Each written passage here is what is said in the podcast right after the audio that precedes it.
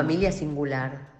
Este es el cuento de Blas, que camina para atrás, y de su esposa Teresa, que camina de cabeza, de sus hijos grandulones, que van sobre los tablones, y del pequeño Ferdinando, que se desplaza rodando, y que acaba con su hija Inés, que corre en puntas de pies. Eso sí, si están cansados, todos marchan agachados. Solo en un cuento has de hallar familia tan singular. Elsa Isabel Bornemann.